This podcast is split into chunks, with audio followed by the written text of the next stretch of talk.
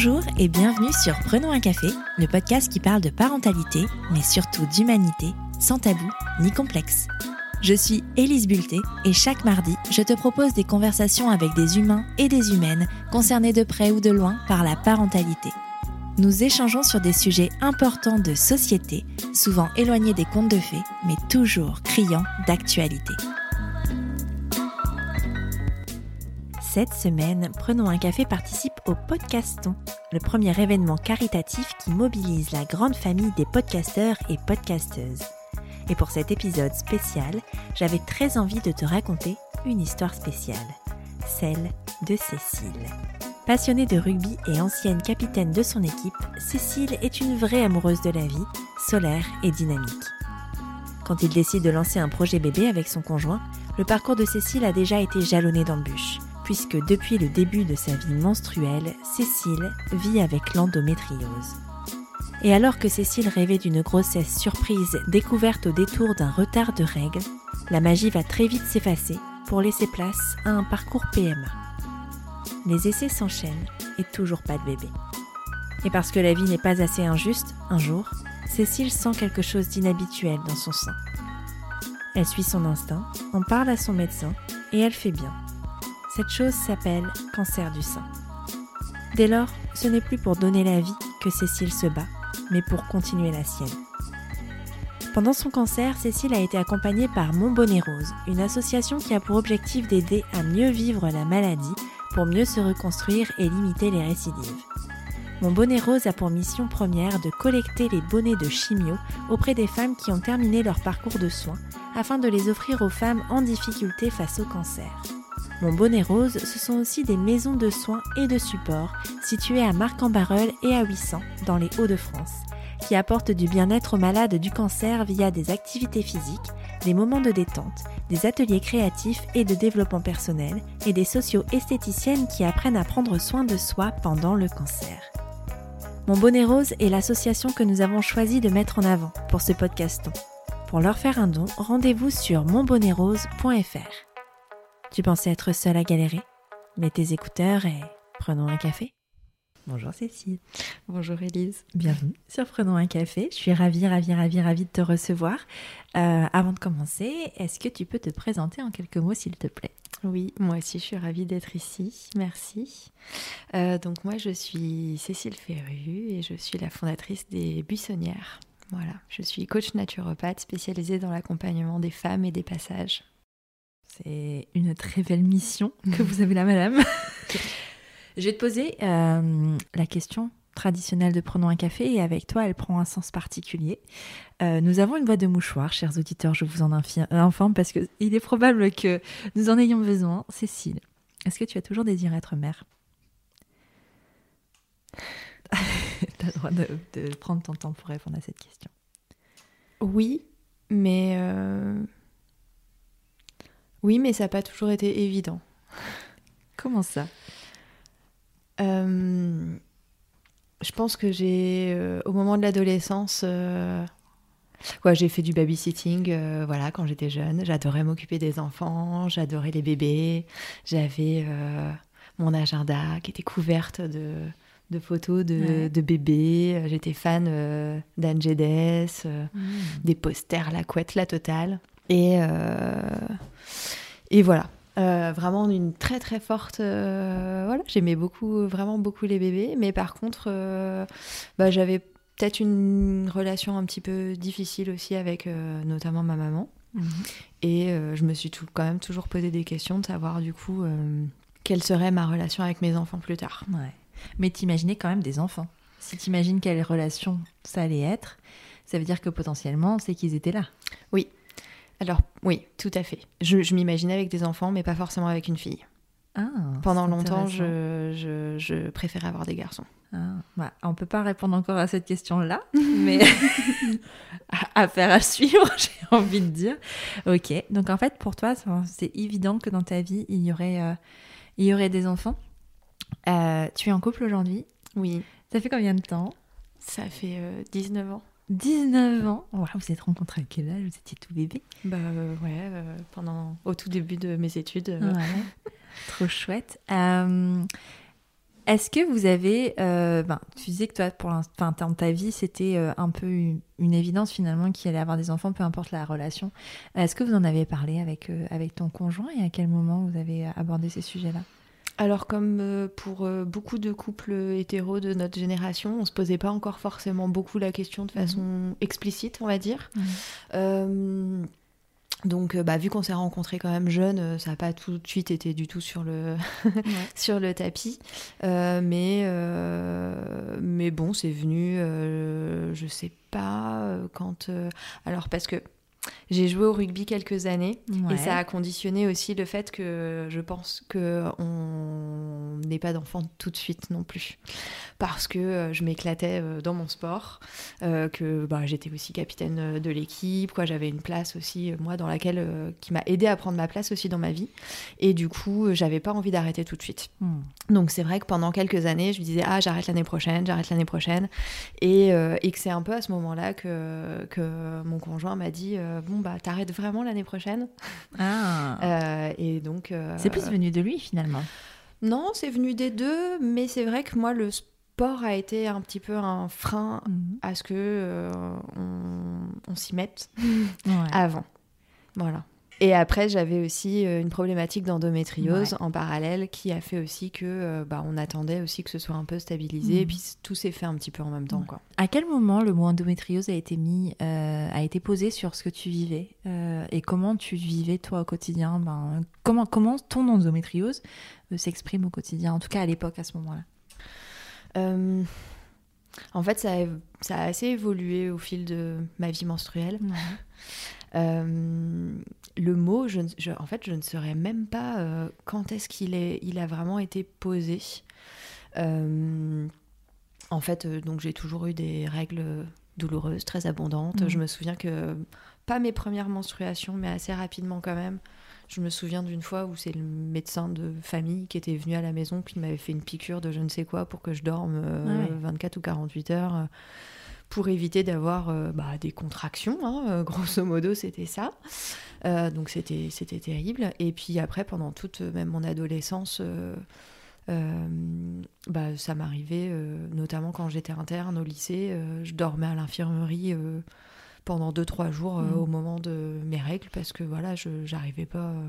J'étais mmh. épuisée, c'était douloureux, je me tordais de douleur. et voilà, donc euh, calmer un peu avec des médicaments, mais pas très efficace pour autant. Et euh, la fameuse bouillotte, qui est mon amie depuis très longtemps. Euh, voilà, après, depuis, j'ai découvert la phytothérapie, l'alimentation anti-inflammatoire et tout. Donc ça, maintenant, ça va. Eh, aujourd'hui, elle est en sommeil. et en fait, bah, le mot, je sais pas, en fait, moi, ça s'est accentué quand même autour de mes 20 ans, je dirais. Euh, une période où il s'est passé quand même euh, plusieurs choses importantes. Je ne sais pas si ça a contribué sans, certainement aussi à ça. Et euh, voilà, des douleurs ou qui m'amenaient une, deux, trois fois dans l'année aux urgences. Et où le mot n'était toujours pas posé. Hein. Aux urgences, c'était plutôt calmer la douleur de l'instant, le, symptôme mais pas de diagnostic plus que ça. Et en fait, euh, ça a fini par me faire euh, vraiment des douleurs, euh, bah, du, ce qu'on appelle des dyspareunies, hein, des, des, douleurs vraiment intenses au niveau gynéco, notamment pendant les rapports, mais pas que, et qui vraiment gênaient mon quotidien. Et donc, ma gynécologue à l'époque a été très bien et m'a dit Bon, je ne vois pas plus ce que ça peut être, je vous envoie voir un spécialiste. Et euh, ça s'est pas du tout bien passé avec ce spécialiste-là. Euh, ce qu'on appelle aujourd'hui, ou heureusement la, parole se libère aussi un peu sur les violences gynécologiques. Bon, il a cru grosso modo que quand euh, on était sur euh, la table euh, d'examen, on pouvait poser ses, coudes sur mes genoux comme un comptoir de bar. Et, donc voilà, c'était très très inapproprié. Moi, je suis sortie très très mal à l'aise de là. Et du coup, ça a sans doute contribué encore à retarder un petit peu le diagnostic parce que l'orientation qui me faisait après, je n'avais pas du tout envie d'aller voir le professionnel suivant qui me recommandait il m'a dit euh, bon bah euh, vous allez redécouvrir euh, votre corps, vous allez vous allez pouvoir prendre du plaisir et jouir et vous allez voir votre conjoint va être ravi quoi bon c'était C'était complètement inapproprié et voilà. Donc et puis j'avais une contracture. J'avais une grosse contracture bah, qui était liée en fait aux douleurs et puis bah quand on a peur de la douleur etc bah on contracte. J'ai peut-être bien mis plus d'un an en fait à Mhm. reprendre rendez-vous derrière pour aller voir ce fameux professeur qui m'était conseillé. Et donc là, euh, j'ai pu effectivement mettre le mot, quoi. Il a pu mettre Mhm. le mot d'endométriose. Euh, et puis on a mis en place euh, un suivi euh, pour venir euh, décontracturer aussi euh, la zone. Et puis. euh, et encore une fois, je pense que là, le rugby m'a aussi sauvée. Parce que euh, il y a eu un moment où il m'a proposé une opération, mais à l'ancienne, où on découpe euh, les abdominaux, euh, etc. Il m'avait dit, bah, vous serez obligé de d'arrêter la pratique sportive pendant un moment, ça va être un peu douloureux au niveau de la récupération et tout. Et du coup, bah, j'avais pas du tout envie parce que bah, le sport à ce moment-là prenait une place importante et donc j'ai dit bah on va attendre. Et donc on a plutôt fait une, euh, des injections en fait euh, pour euh, mettre les menstruations à l'arrêt. Ok. Donc pendant une année, qui a été très difficile au niveau des effets secondaires, etc. Mais de là après, euh, voilà, je suis allée vers des pistes plus, na- plus naturelles qui m'ont beaucoup aidée et euh, qui aujourd'hui me voilà aujourd'hui l'endométriose. euh, on, dit qu'on n'en guérit pas, mais en tout cas, elle est en sommeil et elle me dérange plus dans, mon quotidien. Et au moment où, avec ton conjoint, il te dit bon l'année prochaine tu arrêtes vraiment, est-ce que donc le mot est posé d'endométriose à ce moment-là Est-ce que tu as conscience que l'endométriose peut être euh, un facteur d'infertilité? Oui et non. Non. On t'en a pas parlé avant? Bah, On t'a pas euh, parlé de l'effet de l'endométriose sur la fertilité? Non. Non, pas vraiment. Euh, pas vraiment. Ce, ce médecin-là m'en a pas vraiment parlé. Et puis, même ma gynécologue à l'époque euh, était pas plus. euh, comment dire euh, Elle était dans le souci. En, fait, ça, ça a permis, à partir du moment où j'ai dit bon, bah voilà, ça y est, j'arrête. euh, euh, bon, ce qui a aidé aussi, c'est qu'on avait une maison avec des travaux et Mm. que du coup, rugby plus travaux plus désir d'enfant, je crois que c'était le moment où tout était euh, aligné Mhm. pour dire allez maintenant euh, c'est le projet. Mais dans ma tête, non, je pense que ça allait aller relativement vite. Ouais. Et je me souviens de- du rendez-vous avec la gynéco où je lui disais bon bah ça y est, j'arrête la pilule parce que la pilule c'est un peu le truc miracle qu'on propose quand on a de l'endométriose.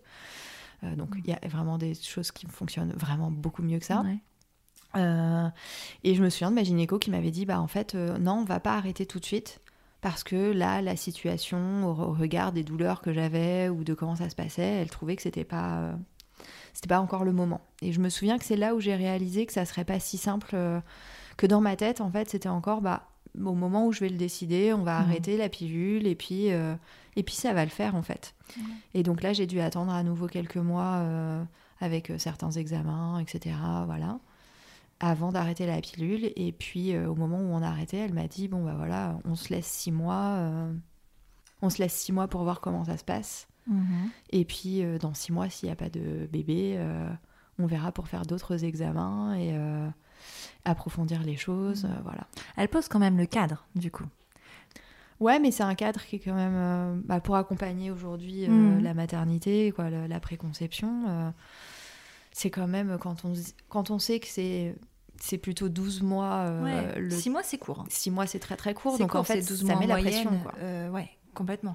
Parce que, enfin, c'est pas un signe d'infertilité que de ne pas être enceinte au bout de 10 mois, par exemple. Non. ou- Parce que c'est un an en moyenne, donc ça veut dire qu'il y a beaucoup de femmes qui le rapidement, mais il y a aussi beaucoup de femmes qui mettent plus de temps que 12 mois. Donc, euh, Et 6 mois, euh, six mois c'est très très C'est court. très et court. du coup, puis, bon, la façon dont c'est annoncé, c'est vrai que ça peut être un peu un choc et Mhm. que ça met une pression quand même qui est très très forte. ouais.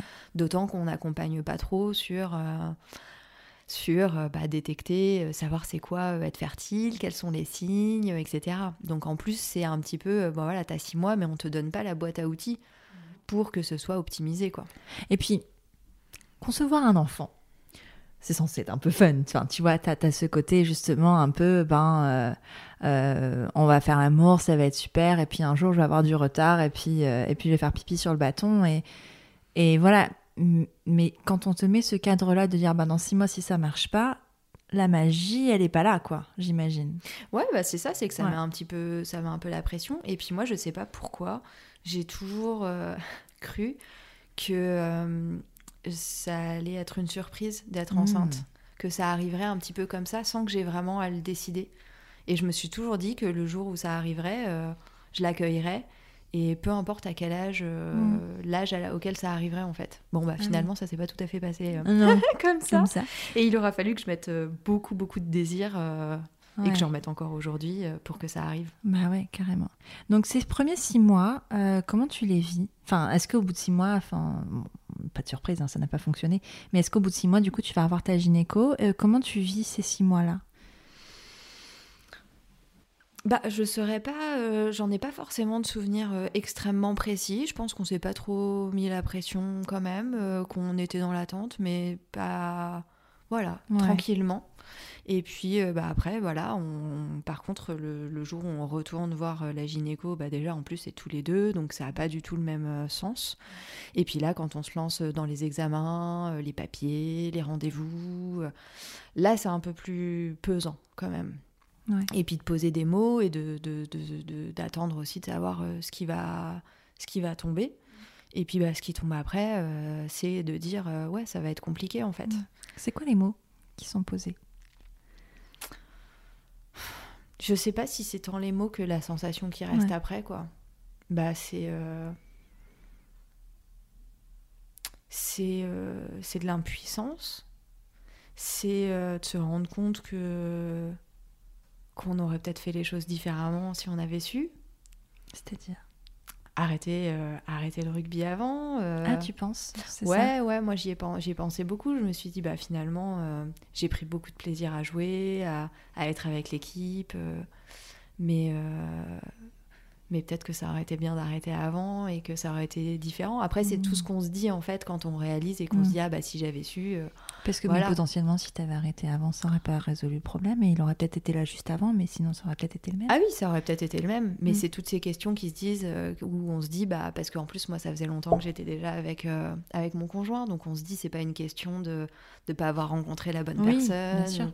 C'est juste que, bah voilà, on est pris dans, le, dans la vie. on Puis t'as le droit de kiffer un peu aussi, en Tout à fait. fait. et ça a été le cas. Ouais. Et ça a été le cas. Et euh, non, c'est un petit peu ces, ces, ces remises en question. C'est tout le quotidien commence aussi à se tourner en fait euh, sur ça. Ouais. Quand bien même on n'était pas encore en parcours euh, PMA.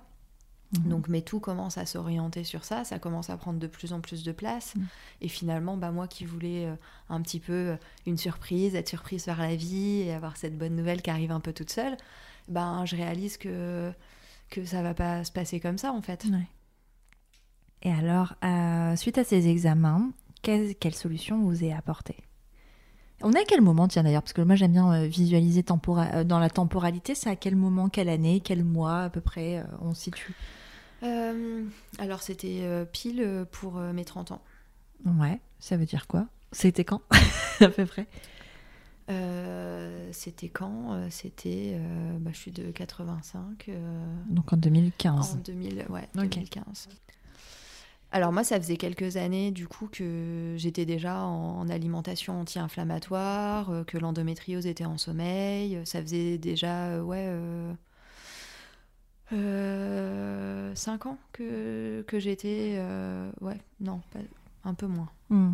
Ok, Un non, un peu moins, ouais, quand même. ok. Mais ça faisait déjà quelques années que. voilà, tu avais déjà euh, trouvé des solutions Ouais. aussi et tu étais plutôt proactif sur ce sujet-là et, euh, et voilà, tu avais des choses euh, quand même qui étaient mises en place.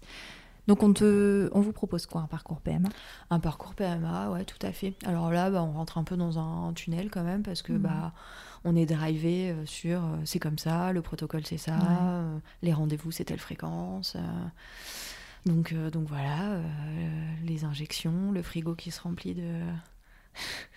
le bac à légumes qui est un bac à, à, à picouse. Ouais. En plus, on part sur un protocole où il y a des petits mélanges à faire, donc on se transforme en petit chimiste. euh. Donc, donc voilà, trouver ses marques, la place de chacun dans ce protocole aussi.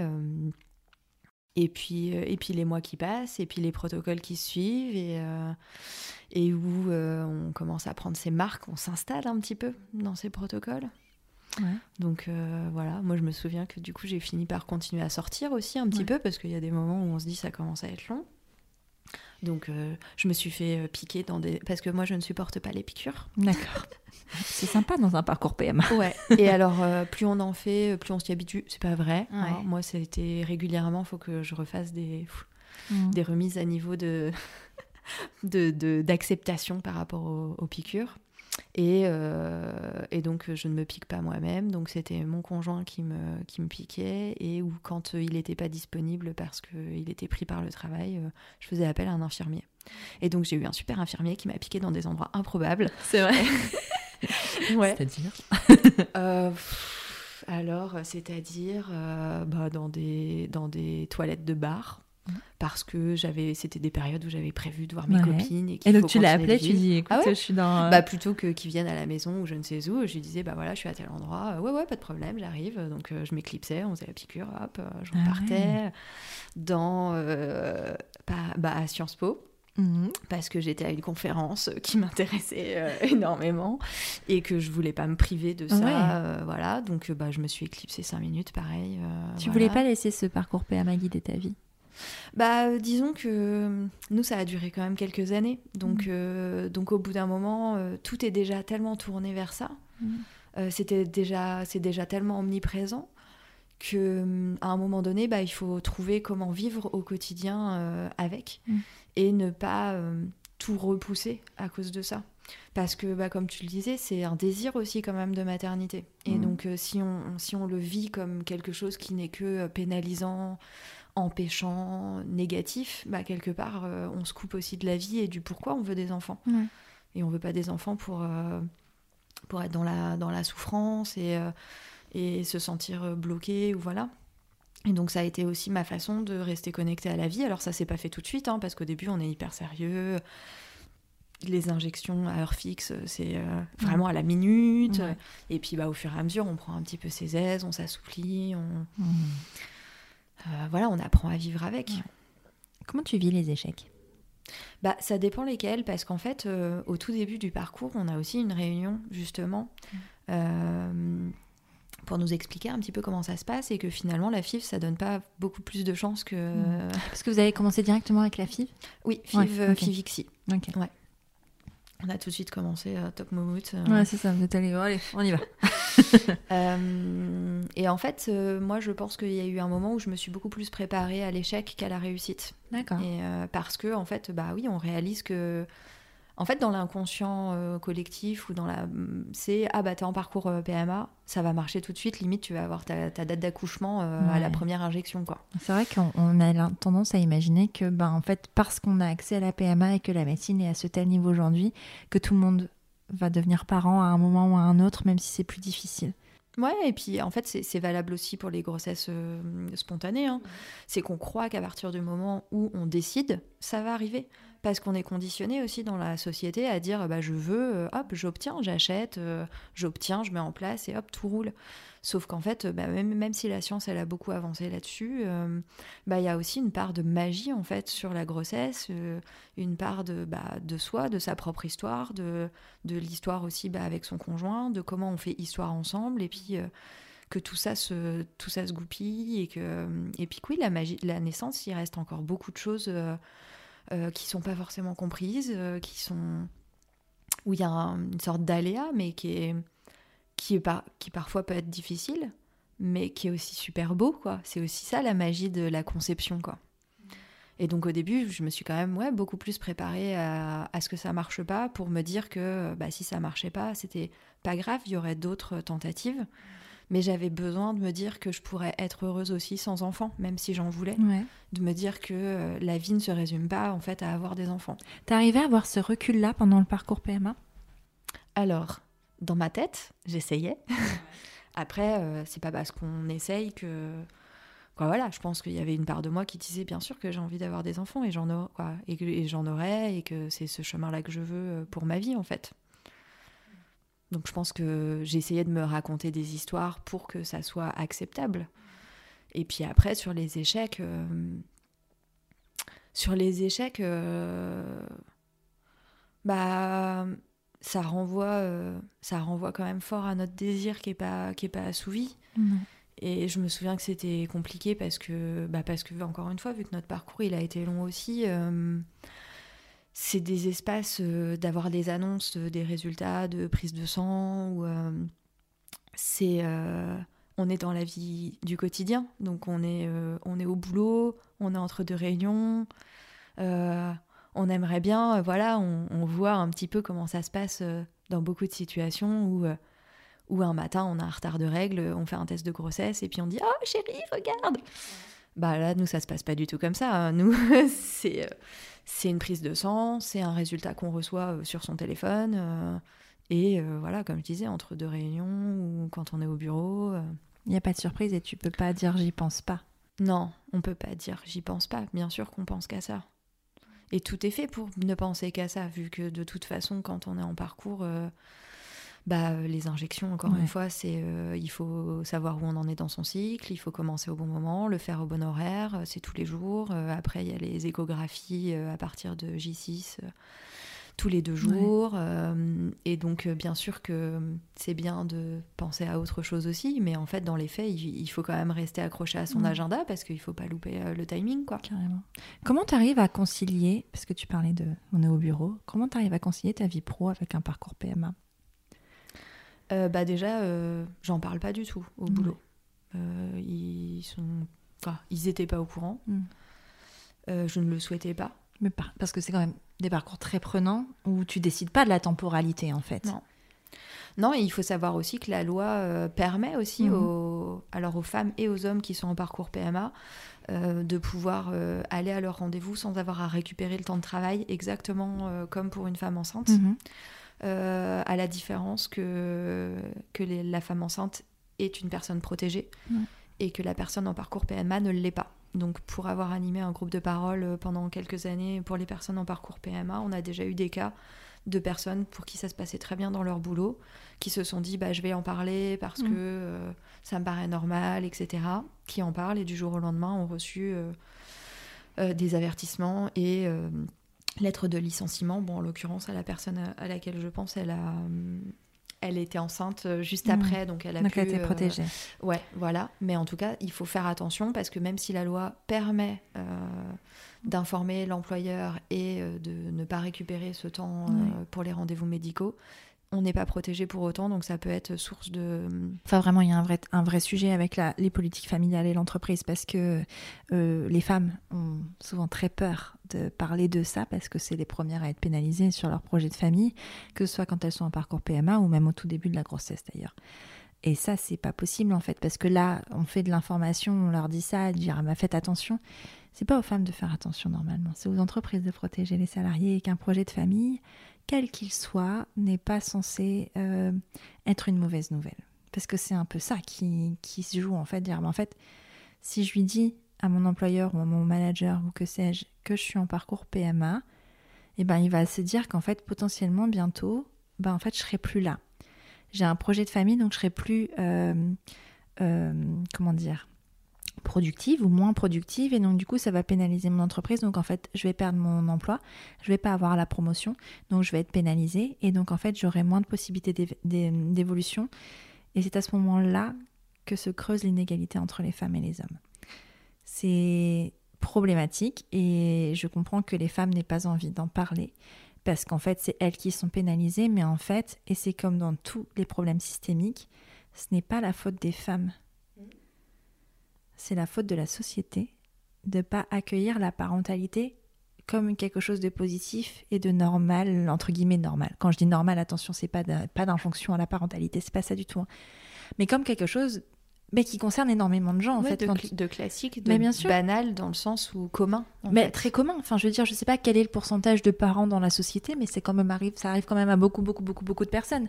Donc en fait, à un moment, il va falloir arrêter de voir la parentalité comme quelque chose un, qui ne concerne pas l'entreprise parce que c'est pas vrai, ça concerne l'entreprise, euh, ça concerne toute la société, la parentalité, donc aussi l'entreprise, et comme quelque chose de pénalisant et d'une mauvaise nouvelle. Et en fait, il faut arrêter de, ben, de pénaliser les femmes et de les mettre dans une souffrance, parce que c'est ce qui se passe en fait, dans une souffrance, dans une vulnérabilité euh, qui est insupportable. Non, mais c'est tellement important de le rappeler parce que, comme tu dis, c'est à la fois d'une banalité, euh, quoi, la, maternité, c'est à la fois d'une banalité euh, déconcertante et en même temps, ça reste extraordinaire. Et qu'aujourd'hui, effectivement, le monde de l'entreprise, il n'accueille pas la maternité, euh, quoi, pas toutes les entreprises, encore une fois, voilà, mais mais le système n'est pas fait pour, euh, pour que ce soit euh, tout doux et, et, encore plus dans le cadre de, effectivement d'un parcours PMA parce qu'on va se dire euh, bon bah sera pas juste pendant la maternité, ce sera bien avant et on ne sait pas combien de temps ça va durer. Et puis au-delà de ça, moi je me disais aussi je, c'est déjà compliqué pour soi d'anticiper, de se dire bah, qu'est-ce que je peux planifier, pas planifier. On essaye de planifier les choses, mais ça se passe jamais comme prévu.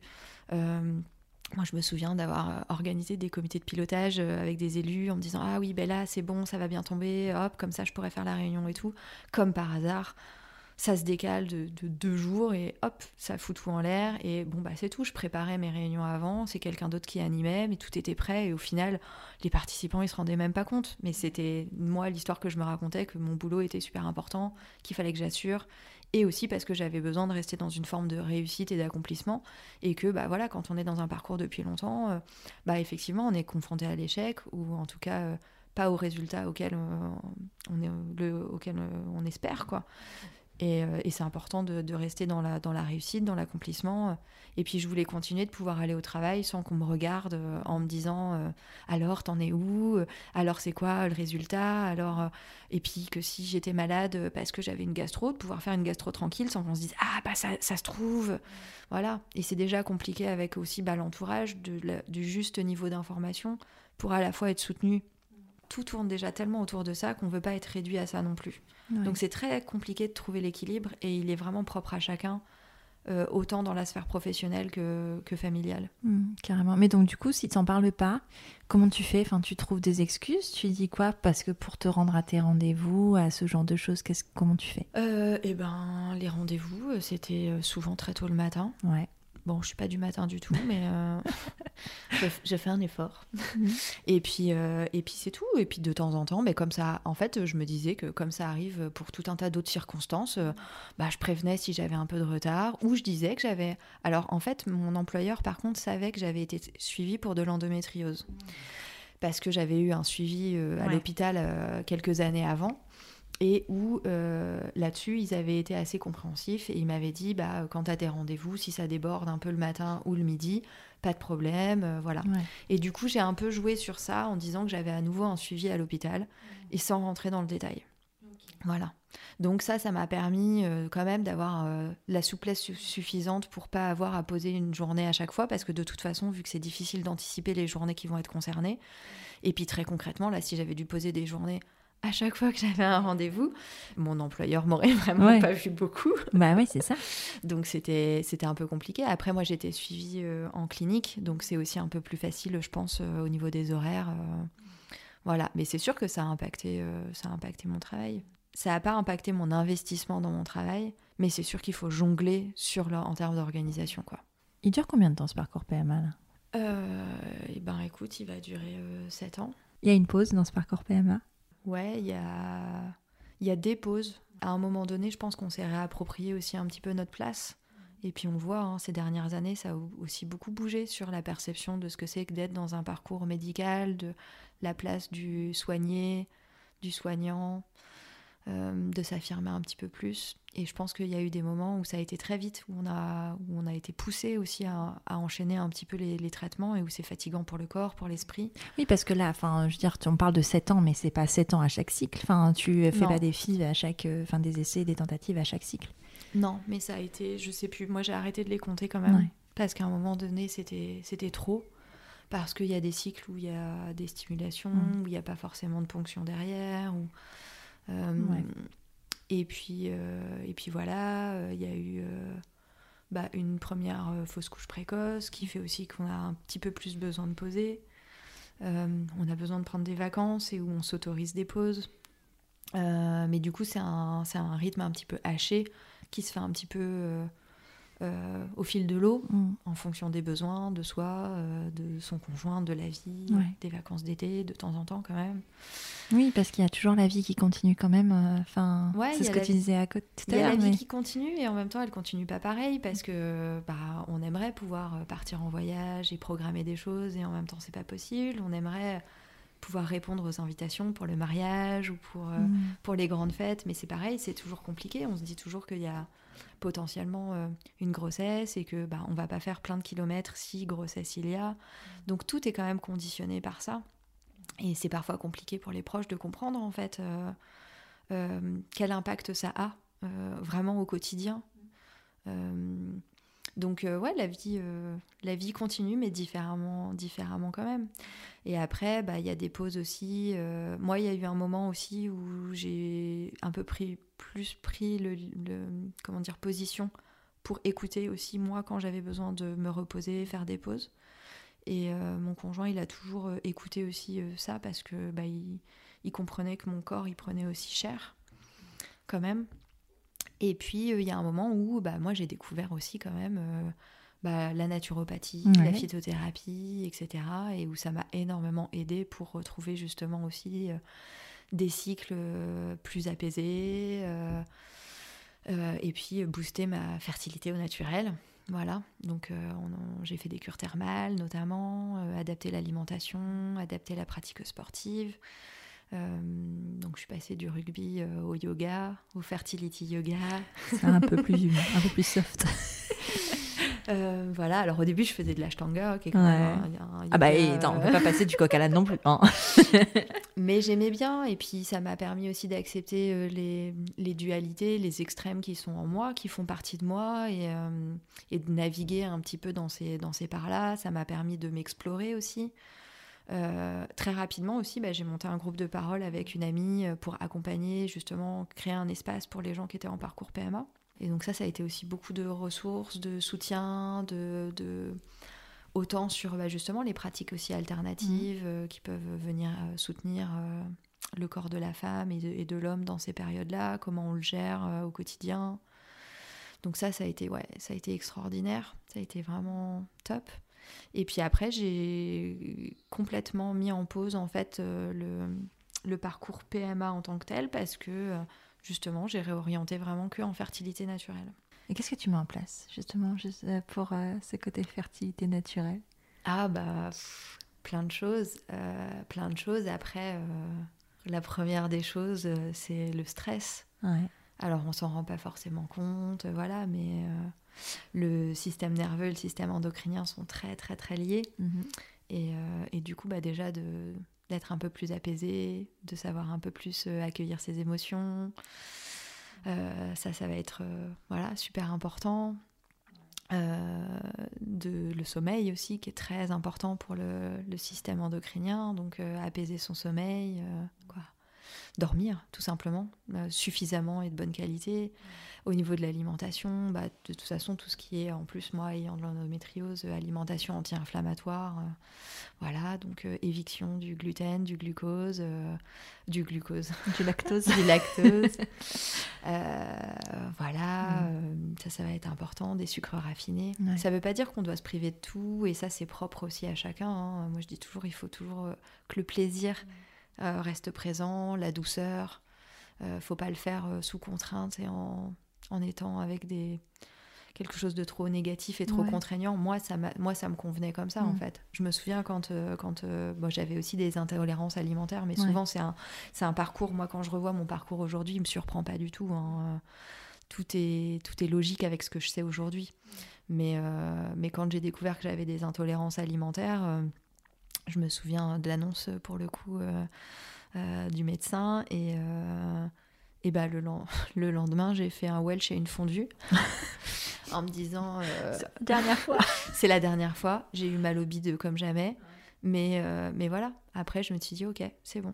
Et aujourd'hui, je peux en reprendre de temps en temps, il n'y a pas de problème. Maintenant, c'est très apaisé euh, au niveau intestinal parce que voilà, avoir un système intestinal apaisé, c'est aussi important parce que, bah, encore une fois, quand on a des problématiques euh, digestives, ça veut dire qu'on a, on, peut avoir des carences euh, au niveau des, des oligo-éléments, des vitamines, etc. Et que, et que ça, bah, c'est nécessaire en fait à la bonne, bah, pour, la, pour la reproduction, pour la conception. Donc tout est lié en fait finalement. Et c'est ce que j'aime dans la naturopathie, c'est holistique, ça prend en charge le corps, l'esprit, l'alimentation, la gestion des pensées, le mouvement. Et que bah, du coup, on va. Moi, j'ai mis en place pour moi, mais après, c'est encore une fois, c'est propre à chacun. Il y a tellement d'outils qu'on peut mettre en place. Ce qui est important, c'est de trouver le bon outil qui va nous parler et qui va être pratiqué dans le plaisir. Et aujourd'hui, ça fait partie de mon hygiène de vie. Et, euh, et voilà, et c'est complètement intégré, c'est intégré aussi par, euh, par mes proches, euh, par voilà, c'est fluide. Ce qui est dur, c'est le changement au départ. Et une fois que le changement il est intégré, bah, ça fait partie de nous, ça fait partie de notre vie, et du coup, c'est c'est pas un problème. Carrément. On va passer à un autre sujet qui est important dans ton histoire aussi, et on reviendra sur l'infertilité juste après. Mais tu as découvert un jour, euh, on va parler de ton cancer, j'ai posé le mot direct, je ne l'ai même pas laissé dire. ça, c'est dit. Ça, c'est fait. Euh, à quel moment euh, tu as suspecté euh, ce cancer? Comment s'est fait la découverte, le diagnostic? Bah, C'est intervenu à un moment particulier parce que justement, j'avais depuis maintenant plusieurs mois des règles qui étaient absolument pas douloureuses mhm. pour la première fois de ma vie, ce qui est très surprenant quand on n'a jamais connu ça avant. Donc je me souviens d'ailleurs qu'elles étaient très régulières et que vu que j'avais pas du tout eu de symptômes avant, euh, je m'étais dit euh, bah non, elles vont pas arriver. Ouais. Donc je me suis retrouvée euh, avec une tâche, voilà, ouais. la surprise. La surprise, je me suis dit, ok, en fait, ça peut arriver. Donc même moi qui savais que ça, ça c'était possible, hein, mais je n'arrivais pas à la concevoir. Et donc c'était une période où, où j'avais franchement des résultats hormonaux euh, très bons. Euh, où pour la première fois de ma vie, je m'étais dit waouh, euh, je peux tomber enceinte naturellement. T'étais encore en parcours PMA à ce moment-là?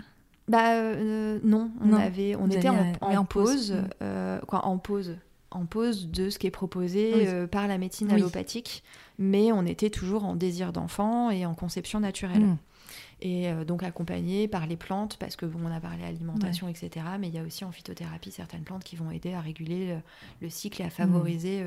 euh, la, fertilité. Donc voilà et puis et donc tout était vraiment au vert. Mm. et je me souviens très bien que en janvier quand j'ai fait mes résultats je me suis dit waouh génial. Et puis on s'est dit bon on se laisse on se laisse quelques mois nous qui avions toujours été quand même pressés par le corps médical, mhm. là on reprenait vraiment notre place en se disant ok, là nous notre rythme c'est de se dire euh, on se laisse encore six mois. Euh, cet été on part en cure thermale. Euh, pour la fertilité, ça va rebooster aussi de ce côté-là. Et puis, si après la cure thermale, il y a toujours rien, on repartira en parcours classique, mhm. voilà. Donc on était vraiment dans cette pause.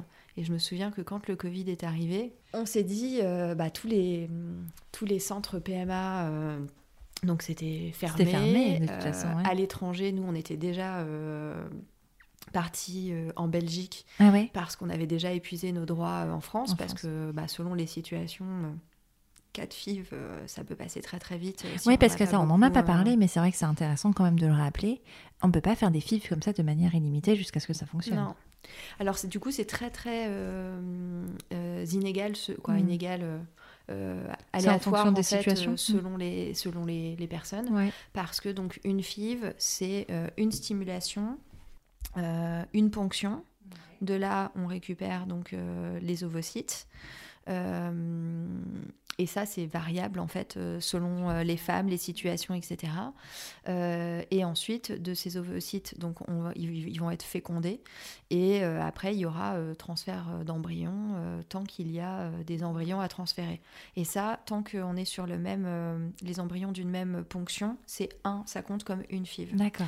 Donc en fait, il y a des femmes qui vont avoir 12 ovocytes. Mhm. bon, à chaque étape, il y a souvent un peu de perte entre guillemets, qui vont aboutir à un certain nombre d'embryons et il y en a euh, qui vont avoir 3, euh, 4 euh, ovocytes et puis il y aura que un ou deux embryons à transférer, donc ça peut aller très vite.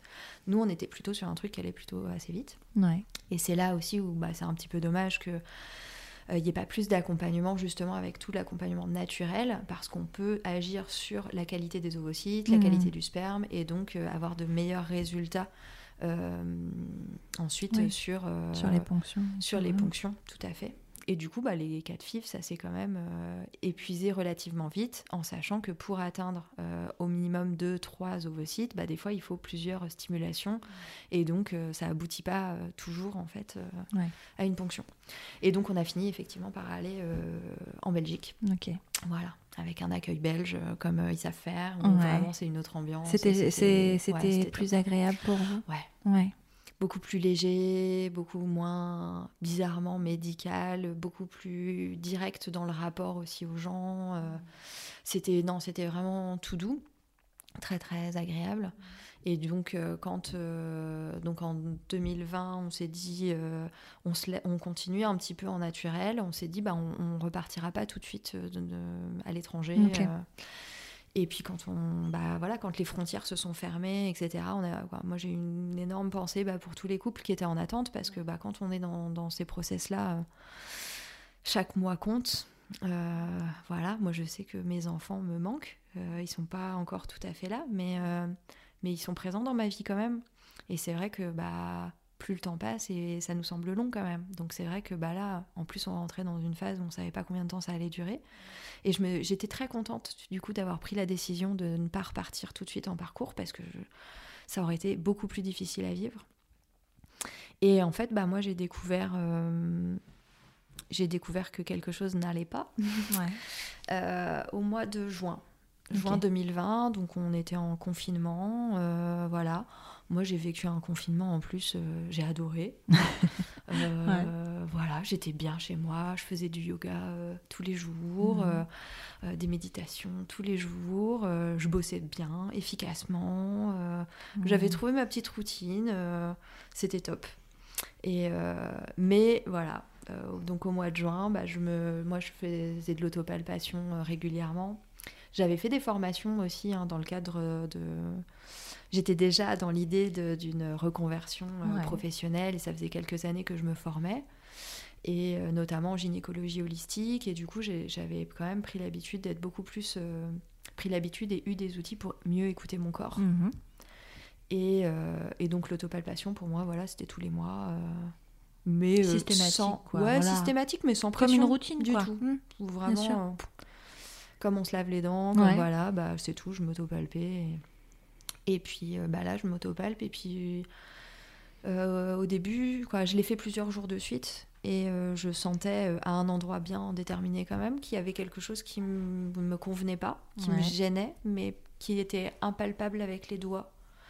Donc je cherchais parce que je ressentais quelque chose mais je ne le sentais pas physiquement en fait et, euh, et au bout de plusieurs jours où, à me palper, à chercher, à me dire, bah, je, je, je suis persuadée, quoi, je, je sens qu'il y a quelque chose, mais c'était assez perturbant. Et c'est mon conjoint qui a fini par me dire, bah, va chez le médecin, euh, tu seras fixé, euh, parce que je vois bien que voilà, tu te palpes beaucoup là. Donc, euh, et puis il sait que je suis pas hypochondriaque. Et, et donc j'ai été voir mon médecin traitant qui m'a qui m'a fait une, une palpation. Qui ne sentait rien de particulier, si ce n'est, bah voilà, moi je suis encore euh, relativement jeune, et, euh, et avec une poitrine de taille, euh, voilà, euh, moyenne, on va dire, mais du coup, bah, avec une densité de glandes qui fait que c'est pas forcément évident de sentir si c'est de la glande mammaire ou si c'est autre chose. Donc elle n'était pas très inquiète, mais elle m'a dit, bon, vu votre parcours aussi, tout ça, on va quand même être prudent, comme ça vous partirez en vacances tranquille. C'est assez rare finalement. Ouais, j'ai eu de la chance. Qu'on te laisse, enfin qu'on te fasse des examens complémentaires alors que la médecin n'a pas l'air de sentir quoi que ce soit, mais dans le doute on y va, on va, on va aller voir quand même. Elle sentait qu'il y avait euh, une petite densité, mais Ouais. qui est relativement classique Ouais. pour une poitrine de cette taille-là à mon âge. Ouais, pour une femme de ton âge, voilà, Ouais. c'est ça. Donc effectivement, j'ai eu de la chance Mhm. parce que et puis dans la suite de mon parcours euh, aussi, Ouais. Parce que donc elle m'envoie faire une échographie euh, ma mère. Mhm. Donc c'est pas une urgence, donc il faut un mois pour avoir un rendez-vous. J'ai le rendez-vous. C'est euh, trois jours après mon, mon anniversaire. Joie. Ouais. Euh, et puis, donc, ouais, juste après mes 35 ans. Et puis, bah, l'échographie, pareil, on voit qu'il y a de la densité à certains endroits, mais rien d'inquiétant. euh, voilà. Donc, heureusement, euh, lui me dit Bon, bah, j'ai une place pour une biopsie demain matin à 8h. J'étais le dernier rendez-vous euh, du soir. Ouais. Il me dit J'ai une place pour une biopsie demain matin euh, Ah à bah. 8h. on verra peut-être pour faire une mammo aussi, mais bon, vous êtes jeune, ça m'embête et tout. Mm. Puis donc, j'y retourne le lendemain à 8h. Il me dit Ah, j'ai réfléchi cette nuit, on va faire une mammo quand même. La mammo, indice de confiance plutôt bon, voilà. Pareil en fait. hein. Ouais, en soi, ça aurait tellement pu passer à la trappe. Et puis il me fait quand même une biopsie, mais pas du tout en urgence. hein. Mm. On fait une petite biopsie. Bon, moi qui aime pas les piqûres, pour le coup, j'étais encore servie. Et puis c'est tout. Et puis on part. euh, on part, euh, on part en vacances, vacances. on part même en cure thermale euh, pour la fertilité. Et c'est là où moi je sais que la cure thermale est déconseillée en cas de cancer Ah ouais? Pour quelle raison? Parce que la cure thermale euh, active le système lymphatique. Et le système lymphatique, c'est euh, ce qui euh, transporte notamment les déchets. Et donc, c'est ce qui peut transporter en fait les cellules cancéreuses et, voilà, faire des métastases ouais. et dissiper les... Hmm, Disséminé Disséminer plutôt, tout à fait. Dissiper, ça serait trop bien. Ouais. Ben, c'est ce qui se passe en fait quand tout va bien. C'est Oui. détruit par le corps, mais euh, des fois, bah, il y a trop et que Mm. le corps ne sait plus euh, s'auto-guérir parce qu'en fait, des micro-tumeurs, on en fait tous euh, tout le temps. Oui. Et ça s'auto-régule, sauf que bah, des fois, voilà, pour tout un tas de raisons, ça se passe pas comme ça. Et donc, effectivement, le système lymphatique, c'est ce qui va aussi, effectivement, pouvoir être, quoi, favoriser la, la dispersion des, Mm. Des cellules cancéreuses des Hmm. méta- ouais, Ouais. et métastaser. Et du coup, là, c'est pas du tout la même Ouais. phase. Mais sauf que moi, à ce moment-là, je suis à mille lieues de m'imaginer euh, un cancer, quoi. Mhm. Euh, je, je me dis, bah, c'est bien, on fait les examens, on saura ce Mhm. qu'il en est, ça peut être tout un tas d'autres trucs. Les- les- le corps médical n'est pas euh, Mhm. inquiet plus que ça non plus. hein. Euh, je me souviens avoir évoqué justement la, la cure thermale, ils m'ont dit non, non, allez-y, pas de problème. Voilà. Euh, J'en parle facilement autour de moi, euh, que ah bah oui, on part, mais j'attends des résultats de biopsie. Oh là là, la piqûre, c'était quand même. euh, Ouais. voilà. Mais pas du tout, franchement, à mille lieues, quoi. Hmm. Et donc, on part en cure thermale, euh, focus sur notre projet aussi euh. Hmm. de parentalité et tout. On retrouve nos petites habitudes parce que c'est notre cinquième cure là-bas, Ah je crois. oui. Donc euh, voilà, euh, nos petites habitudes, Ouais. on est bien, on fait nos soins, euh, on est fatigué parce que ça fatigue, les soins de cure, tout ça. Et puis, euh, et puis c'est tout. Au bout de 15 jours, on se dit mince, on n'a toujours pas les résultats, ça commence à être Ah, long. c'est long. euh, ouais, ouais, c'est un- bah, quand c'est pas fait en urgence, ouais. Ouais. Et puis, euh, et puis voilà. En même temps, tu te dis pas un peu pas de nouvelles, bonnes nouvelles? Non, moi je me dis, euh, j'ai envie de d'avoir les résultats, qu'on passe à autre chose. Ouais, ouais, Euh. Mm. Hop, c'est clôturé, c'est fait. euh, mais mais j'avais pas d'inquiétude particulière. Mais euh, c'est vrai que à partir du moment où on avait dépassé un peu les 15 jours, je me dis bon, c'est long quand même, euh, ils exagèrent. J'ai envie de un peu cocher la case, c'est fait, c'est bon, paf, on passe à autre chose. Et puis bah là, c'était euh, c'était un vendredi soir. On décide d'aller à, on décide d'aller dans un voilà, c'est des- dans le Béarn, euh, un marché nocturne où on peut euh, manger, danser. euh, voilà, c'était très sympa. sympa, et ouais. puis euh, on arrive et puis on, avait envoyé un message aux personnes qui s'occupaient de notre, euh, notre chat euh, et du courrier euh, pendant, pendant nos congés. Et puis ils nous disent Ah, vous avez reçu un, un papier de, de, de la clinique. euh, et vu qu'on savait que, quoi, et Mm. qu'ils savaient qu'on attendait ces résultats, on leur dit bah, Est-ce que vous pouvez nous les communiquer? Donc ils nous ont dit euh, Oui, bah, on prend une photo, on vous l'envoie, mais on regarde pas.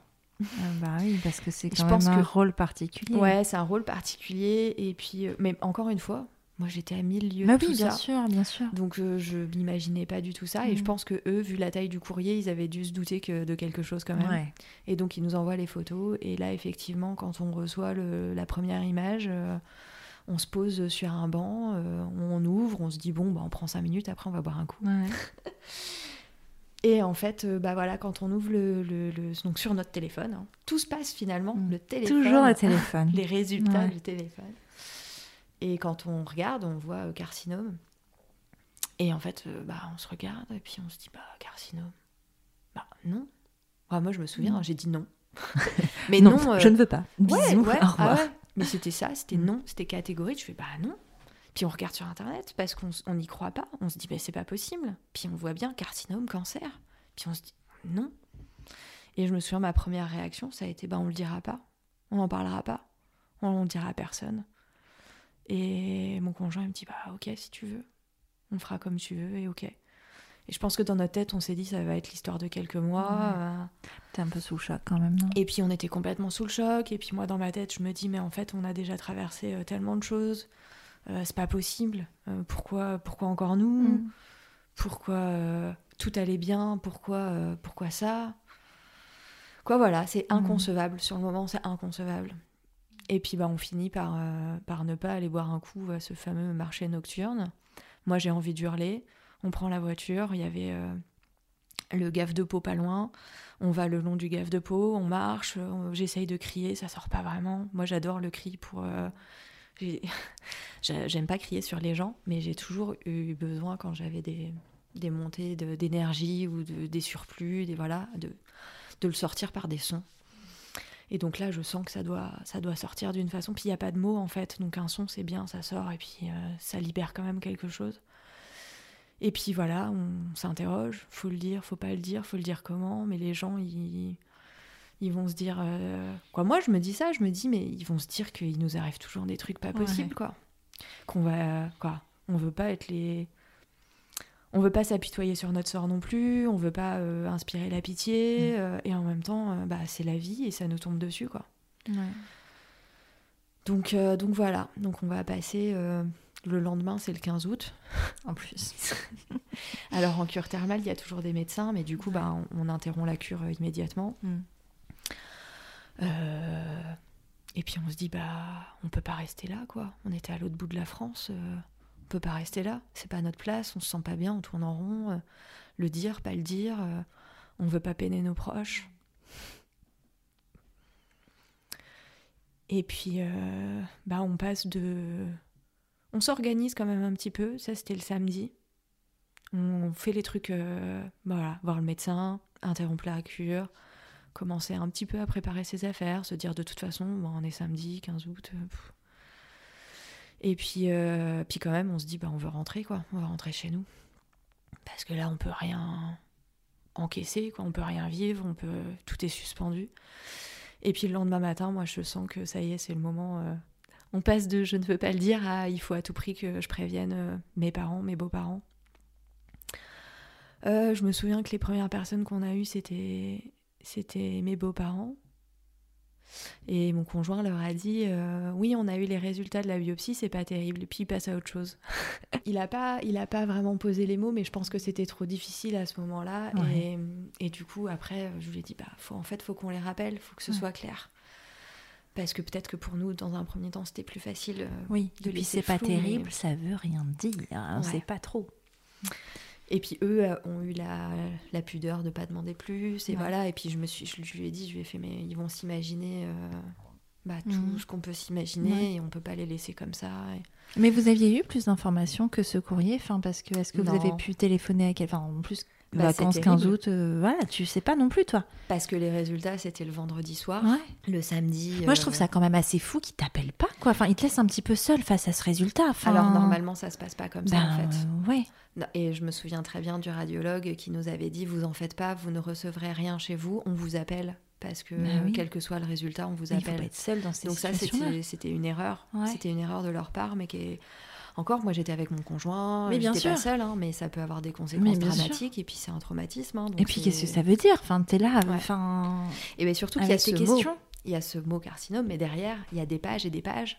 Euh, de stades, de grades, de hormonaux dépendants, HER. Oui, t'as personne en face de toi qui peut t'expliquer ce que ça veut dire et te dire les choses avec des mots euh, moins techniques, moins médicaux et des choses que tu. Ouais, puis de savoir comment du soutien. ça veut dire quoi et c'est comment ça va se passer. Bien sûr.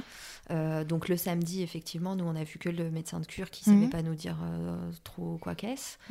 Et puis euh, nos médecins pas joignables, gynéco, médecin généraliste, personne n'est bah joignable. Mhm. Et donc le dimanche, on décide de, que le lundi on repart, on, mhm. prend la route. Et donc le lundi, sur la route, j'ai mon j'ai ma gynéco et j'ai mon médecin traitant. Donc je fais une consultation en voiture. Et c'est toi qui fais la démarche de les appeler ou c'est eux qui t'appellent C'est eux qui me rappellent. quand même. C'est eux qui me rappellent et ils m'ont dit euh, bah on a reçu les résultats, Mm. euh, on pensait pas que vous les aviez reçus, c'est pas normal. Donc eux étaient aussi très remontés. Ouais.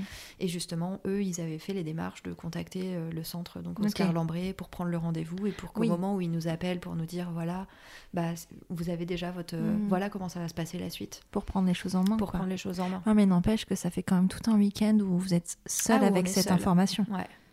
Où on est seul, on- où on sait pas dire non plus à nos proches euh, bah, comment ça va se passer. Mm. Donc on a nos questions, on a les questions de nos proches. Moi, je, le dimanche matin, j'envoie un message à ma famille euh, pour euh, leur proposer de faire une visio. Donc un dimanche matin à 9h pour une visio, à, je sais plus si c'était 10h ou 10h30, quoi. C'était un Mm. peu inhabituel quand même. Euh, voilà, pour annoncer les choses. Et Ouais. euh, je me souviens avoir fait durer, euh, durer la vie normale. Ouais. Donc euh, je leur ai pas dit tout de suite. Je leur ai, euh, je me souviens qu'il y avait mon petit frère et sa femme qui était chez mes parents. Ils avaient passé un super week-end. Mhm. Donc euh, je leur dis ah bah qu'est-ce que vous avez fait? Alors ils me racontent, Ouais. ils sont contents. Et puis euh, voilà, ils avaient passé. Ils me disent ah ouais, on a pris de l'apéritif, on a passé un bon moment, on a bien Mhm. rigolé, tout ça. Puis j'avais pas envie de, casser l'ambiance quoi. Et en même temps, je savais qu'il fallait leur dire. Mm. Et dès qu'on pose les mots, bah Ouais. C'est compliqué. C'est compliqué parce que parce que quand on prononce ce mot-là, nous on a déjà eu euh, quelques heures pour l'intégrer. Mais eux, on sait que ça va être une claque, que ça va être violent, qu'ils s'y attendent pas. Et puis moi, je suis souriante Ah ouais. parce que j'ai envie de, je pense inconsciemment, de leur montrer que ça va aller. Mm. qu'il faut pas que bah, on n'a pas envie de de- d'avoir comme reflet euh, des gens euh, qui concrètement qui voient la mort en face quoi. Mm. et puis on peut imaginer ce que ça fait pour euh, bah, des parents pour un frère une belle-sœur Mm. de s'imaginer tout ce que tout ce que ça peut impliquer en fait Mm. donc c'est donc c'est dur voir mes parents mes frères pleurer Mm. c'est c'est dur c'est dur et en même temps très vite je souris je leur dis que tout va bien se passer. que même si je suis écroulée à l'intérieur, que hum, c'est pas du tout ce que je veux montrer. Et puis que c'est tout, on va faire ce qu'il faut, mais comme on a toujours fait dans la vie, à chaque fois qu'on a été confronté à une épreuve, Mm. de se dire que c'est tout, il n'y a pas le choix. Il n'y a pas de choix, Mm. on avance. Mais c'est quand même toi qui prends ce rôle de les rassurer eux, alors que c'est toi qui vis dans ton corps et dans ton cœur aussi euh, cette annonce-là. C'est Ouais. toi qui va. Alors eux aussi indirectement parce qu'on sait que les aidants et les, les gens autour euh, vivent aussi des choses quand un proche est malade, mais mais c'est toi qui vas affronter tout ça. Ouais, ouais, mais c'est vrai que mon... un des premiers réflexes, c'est de, c'est, ouais, de montrer que Mm. ça va aller, que la vie, elle va, elle Ouais. va continuer, qu'on va faire face et que... Bon, on a un peu l'habitude aussi de Mm. faire face euh, Bah c'est ça. au drame, mais, euh, mais que, ouais, que la vie, elle va continuer. Mais c'est vrai que c'est une attitude que j'aurai aussi à nouveau euh, après, dans la suite du parcours. Mm. Avec ma psy, on m'a- on m'avait conseillé de... On a- on m'a proposé plusieurs fois, j'ai Mm. fini par accepter d'avoir euh, un suivi psy euh, avec l'hôpital. Et pareil, euh, régulièrement, on me dit comment ça va? Oui, oui, non, mais ça va. Puis je justifiais que ça allait bien, que Mm. bon, jusqu'au jour où j'ai craqué et où ça m'a fait du bien, justement, que cette Mmh. relation, elle ait été installée avant. Mais où, pareil, euh, rétrospectivement, je me dis, bah, c'est marrant. cette T'essaies de protéger ta attitude, psy. euh, Ouais, c'est ça. C'est comme si j'essayais de, Ouais. bah, de me convaincre aussi moi-même Ouais, hein, que tout bien allait sûr. bien et que je gérais et qu'il n'y avait pas de soucis. quoi. Et donc, sur les mots qui sont posés, bah, c'est en fait, moi, du coup, mon premier rendez-vous à Oscar Lambré avec euh, mon conjoint. euh, donc, c'est le mercredi. Donc, on rentre le lundi. Mm. Le mercredi, euh, on va direct à Oscar Lambré. On est très bien reçu. Le centre est vraiment top. On prend le temps. Et, euh, et en fait, l'oncologue commence à m'expliquer ce qui va se passer. Et euh, en fait, je l'arrête et je lui dis Bah voilà, euh, moi j'ai besoin que vous me disiez que j'ai un cancer parce qu'en fait, personne ne me l'a dit. Mm. Et j'ai besoin qu'on me le dise pour que ce soit un peu plus réel parce Mm. que pour l'instant, le papier c'était un peu trop abstrait. Donc je me retrouve dans la situation de demander à ce qu'on Ouais. me dise que j'ai un cancer. C'était terrible. Mais j'en avais besoin. Encore une fois, c'est toi qui prends le lead de quelque chose où en fait, on prend pas soin de toi. C'est toi qui prends soin de toi. Ouais, euh, je l'avais pas forcément perçu comme ça, mais c'est vrai que j'avais besoin, j'avais besoin Ouais. que, que le cadre soit clair, Et que là, il y avait un peu quelque chose en suspension et, euh, et c'était pas OK pour moi. Puis c'est quand même un- une situation particulière parce que la veille ou l'heure d'avant, tu es dans un endroit où, euh, où ben, tu travailles euh, à la vie, entre guillemets. Ouais. C'est ça, en fait, où tu mets tout en œuvre pour, pour, pour donner la vie, pour, pour tout ça. Et en fait, on t'annonce ben, cette dualité parce que le mot cancer est quand même associé à la mort. Et c'est des mots qu'il faut poser aussi. hein. C'est que même si ça se soigne, ben, en fait, ça reste quand même ça. Comment tu vis cette dualité-là, toi? Eh, Comment est-ce que ton projet d'enfant, ton parcours de parentalité est encore présent à ce moment-là ou alors tu le mets complètement de côté? Qu'est-ce qui se passe? Non, il, se met de côté en fait. C'est mis, mis de côté parce que là, on passe un peu en mode survie. Ouais. Euh, je pense qu'il y a un côté aussi où le cerveau il est anesthésié. On est pris euh, en charge et euh, on est pris en charge et puis c'est tout. On se laisse un peu porter entre guillemets par les rendez-vous. Le protocole il est très clair. euh, on essaye d'intégrer ce que ça implique dans le quotidien, etc. Moi, je me souviens du coup euh, très rapidement avoir dit bah il faut que je voie mon employeur Mhm. euh, pour lui annoncer que pour lui annoncer que que je reviendrai pas quoi que en tout cas j'allais être en arrêt faut savoir que plus ou moins au même moment les, les buissonnières étaient en train vraiment de naître Ouais. vraiment plus ou moins au même moment parce que c'est au mois de au mois de mars, vraiment juste après le confinement, où moi j'ai Mhm. commencé à faire les brainstorming avec les copines pour euh, trouver mon nom d'activité. Ouais. euh, pour euh, mon logo, c'était un peu plus tard, c'était bah, au mois de juin, justement. Euh, donc il y, a- il y a plein de choses. C'est une période où quand même, effectivement, moi j'étais euh, euh, j'étais bien. Ouais. J'étais bien. Je, me- je, je- il y avait ce nouveau T'avais projet cette professionnel, euh, ouais. ce désir d'enfant. Euh, des choses. je construisais des choses. Après, on avait eu aussi euh, des, des, des chocs émotionnels. Il y a Mm. des, des, voilà, des, des, des problématiques, on va dire, amicales euh, qui ont été un petit Mm. peu difficiles et puis finalement que j'ai sans doute pas digéré comme je pensais. Euh, mais euh, mais c'est une période où moi j'étais bien en fait. Mm. Et c'est vrai que c'est venu, euh, je me suis dit, mais c'est fou parce que tout était parfait en fait. Tout était bien, je prenais ma place. J'assumais des choses que j'assumais pas forcément jusque-là. euh, je me construisais vraiment fortement. Et c'est vrai que ça a été un choc parce que bah, je pense qu'il n'y a jamais de bon moment, on s'y Non. attend pas. Mais là, particulièrement, c'était un moment où je me sentais vraiment très bien. Mhm. Et donc tout ça, c'est en stand-by. Et euh, donc je vais voir mon employeur et puis je lui dis voilà. Je... Donc il était un peu étonné parce que j'étais censée être en congé et Mhm. euh, je lui demande un rendez-vous en urgence et puis euh, je lui annonce euh, bah, sans trop de détours hein, Mhm. que j'ai un cancer du sein et que donc je vais être en arrêt. Il était très surpris et moi aussi j'étais surpris qu'il soit surpris. Parce J'imagine que- que c'est pas quand même le genre de nouvelles que tu attends. Enfin, tu vois. Ouais, et non, mais il était surpris que je- j'en parle euh, Ah, aussi en fait, facilement. mm. Je pense qu'il il me dit ah bah c'est quand même euh, quoi intime ou je je lui dis bah en même temps je vais pas avoir honte de ça. Bah, même si c'est euh, intime, enfin, je veux dire, il y a un moment, il faut arrêter de mettre. C'est comme ce qu'on disait tout à l'heure avec la parentalité en entreprise. Il faut arrêter de mettre des barrières là où il ne devrait pas y en avoir. C'est intime, mais en même temps, c'est un événement de ta vie personnelle qui va quand même sacrément influer sur ta vie professionnelle. Donc, euh, Ouais, et puis moi je me voyais pas du tout non plus pour le coup le cacher à mes collègues parce que je sais que bah euh, il y avait aussi de l'empathie, qu'on se pose Bien toujours sûr. des questions quand il y a des gens qui sont en arrêt en longue durée. et puis en fait, c'est quand même des gens qui font partie de ton quotidien, Tout même si c'est la vie professionnelle. Mm. Donc, qui ont une influence sur ta vie personnelle. Enfin, c'est la vie. Point. Ouais, Euh, c'est la tu vie. vois.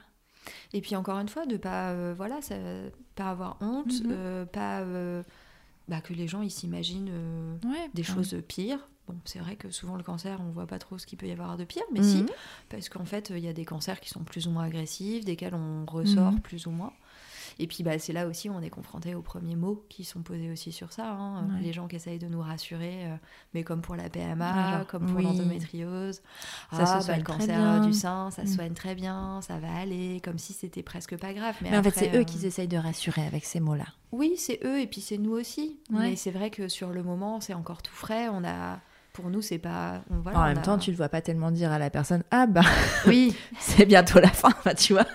mais c'est pour ça que bah, maintenant, je le prends avec beaucoup Ouais. plus de recul pour toutes ces situations où voilà, il y a énormément de maladresse des gens, mais parce que, Mm. parce que nous, on est aussi à fleur de peau et Ouais. que, et que nous-mêmes, on est maladroits dans ces situations. Bien euh, sûr. Voilà. Donc, Mm. euh, donc là, voilà, c'est le début des, le début des traitements. Après, Ouais. Tu les vis bien, les traitements? Enfin, autant que faire se peut. Je sais pas. Je sais même pas si c'est une question pertinente. Euh, Bah, je les vis bien. euh, C'est vrai que je me pose pas forcément énormément de questions parce Mm. que encore une fois, le protocole il est très posé. Mais tu vois, c'est encore une histoire de protocole, tout comme Ouais. avec la PMA. T'es un peu finalement habitué à ces genres. Ah, c'est pas, les- ouais. pas les mêmes traitements, mais c'est Mais c'est le même des contraintes, tu vois, des choses ça. qui s'installent dans ton quotidien. Et c'est que tu deviens euh, un corps. Ouais. Mais comme pour l'endométriose, comme pour, euh, pour beaucoup, effectivement, dès qu'on Mhm. rentre en fait dans un process euh, médicalisé, mais comme pour la, la grossesse, la maternité, euh, voilà, Ouais. en fait, on devient un corps. euh, avec un protocole, on applique ce protocole et on devient des constantes, on devient euh, voilà des analyses de sang, on devient euh, Ouais. euh, voilà, on devient un objet quelque part. Ouais. Et moi Un pendant objet cette, qu'il faut euh, réparer. Un objet qu'il faut réparer, où il y a une façon de faire, où on Ouais. dévie pas de la ligne, et voilà. Donc pareil, moi, un truc qui m'a toujours marqué, c'est que je n'ai pas la mémoire des dates, euh, et pour autant, euh, ma maladie, euh, j'ai retenu énormément de dates, et donc ma Mhm. première chimio, c'est le 11 septembre. Alors je me dis, si, je me dis, bah, la première fois qu'on te pose... si, le- la, chose difficile pour moi, c'était la pose du pack. Donc on nous pose un, un port à cathéter, Hmm. voilà. Ouais. T'as toujours la Euh, marque en plus. Du coup. Ouais, sous la clavicule, euh, du côté opposé du sein euh, qui est malade. Et puis ça, c'était difficile pour moi. J'avais l'impression d'avoir comme une tique, comme un Mmh. truc étranger qui allait vivre avec moi, et j'avais l'impression qu'on n'allait pas réussir à cohabiter. Alors potentiellement, euh, on va me retirer un sein, euh, je vais prendre de la chimio, je vais perdre mes cheveux, tout ça. le seul truc non, qui ouais. m'inquiète, c'est le pack. Hmm. Oui, je comprends. Avec une opération qui s'est très mal passée, Ouais. pas d'un point de vue médical, mais d'un point de vue psychologique. Parce que c'est le 1er septembre, c'est la rentrée des classes, et que euh, on me dit, tu verras, le chirurgien est très sympa, tout ça. Et bah, il essaye de détendre l'atmosphère en me disant, euh, alors, euh, bah forcément, une femme, 35 ans, alors, on a déposé les enfants à l'école Oh. ce matin Bah non. Et là, c'est dur. Là, c'est très dur. Et c'est là où je suis confrontée aussi à... Bah, j'y avais été confrontée un petit peu avant aussi, avec le rendez-vous justement avec la, la gynéco. Mais là, c'est à nouveau la claque de bah non, je n'ai pas d'enfant. En plus, euh, bah, en plein encore période de Covid, euh, donc Un peu euh, incertain. et puis avec le masque, Mm. donc même pour l'opération, avec un masque et tout, donc moi je me sens complètement étouffée, Mm. je gère pas du tout, ça le fait Ouais. pas. Et puis il me dit bon, bah on va parler de des vacances. C'était bien les vacances? Alors je dis bah. Il tape dans le mille celui-là. dis Ouais. donc. bah, il prend les sujets classiques. hein. Je lui dis, bah ouais, euh, j'étais dans le Béarn. euh, ah, vous faisiez quoi? Une cure? Il me fait, bah, une cure de foie gras. Bah non, une cure de fertilité. Puis là, c'est bon. Là, il m'avait perdu. Mm. Donc là, on passe en, en PLS. euh, Mm. Il essaye de. En plus, bon, l'opération du PAC, c'est un peu, un peu particulier. Mm. hein. C'est en anesthésie euh, locale, du coup. Ouais. bon, très bizarre au niveau des sensations. Mhm. Voilà. Et donc là, l'infirmière euh, ne s'occupe plus du tout du chirurgien, elle s'occupe que de moi, que je continue de respirer, Ouais. que je me détende. Euh, voilà. Et donc ça, ça a été, ouais, une étape qui a été Mhm. très très difficile. Et quelques, euh, quelques temps avant, j'avais vu la gynéco aussi, Mhm. euh, voilà, qui m'annonce, euh, moi je m'étais renseignée à fond sur euh, qu'est-ce qu'on peut faire pour sauver Ouais. mes ovocytes. Oui. Déjà qu'ils n'étaient pas en- au top de leur forme. Mm. Et, euh, et là, elle me fait raconter tout mon parcours PMA. C'était la même gynéco? Non, Enfin, c'était une nouvelle même, ouais. que tu n'avais jamais vue avant. Ok. Alors, euh, ouais, très difficile parce que bah, moi, euh, je m'attends à ce qu'il y ait des solutions, à ce que. Et en fait, elle me fait donc raconter tout mon parcours, euh, les hauts, les bas, finalement beaucoup de bas quand même, même si on gardait le moral. Et puis, euh, je sais pas, je- j'envisage qu'elle me parle de conservation euh, des, des ovocytes. Alors, je me doutais que, vu que c'était un cancer hormonodépendant, comme 80% des cancers du sein, euh, je m'attendais à ce qu'il n'y ait pas de, de, de ponction euh, possible. Ouais. Surtout que c'était finalement un, stade un peu avancé, donc il y Ah avait oui quand même. ton, ton cancer était un stade avancé? Oui, alors en fait, c'est un HER2 positif, donc c'est un développement cellulaire important. Et, et en fait, moi, la particularité, c'était qu'il y avait une petite boule de 1 cm et demi. Mm. Et par contre, autour, il y avait des cellules éclatées qui faisaient déjà euh, 7 cm. Et donc, j'avais déjà aussi un ganglion de toucher, etc. Donc, euh, donc c'était quand même assez, un développement assez Ouais. rapide. Donc, pas de possibilité de conservation des ovocytes. Et puis, j'avais vu qu'il y avait aussi possibilité de faire un, un prélèvement euh, de morceaux d'ovaires Mhm. euh, et qui serait regreffé après. Et là, c'est là où on t'annonce que c'est pour les personnes de moins de 35 ans. Bah oui, parce que maintenant t'es gériatre. ouais, voilà. Donc là, tu passes de l'autre Évidemment. côté. Ouais. Et puis, vu que j'avais déjà une réserve ovarienne qui n'était Mm. pas terrible, de toute façon, ça n'aurait pas été possible.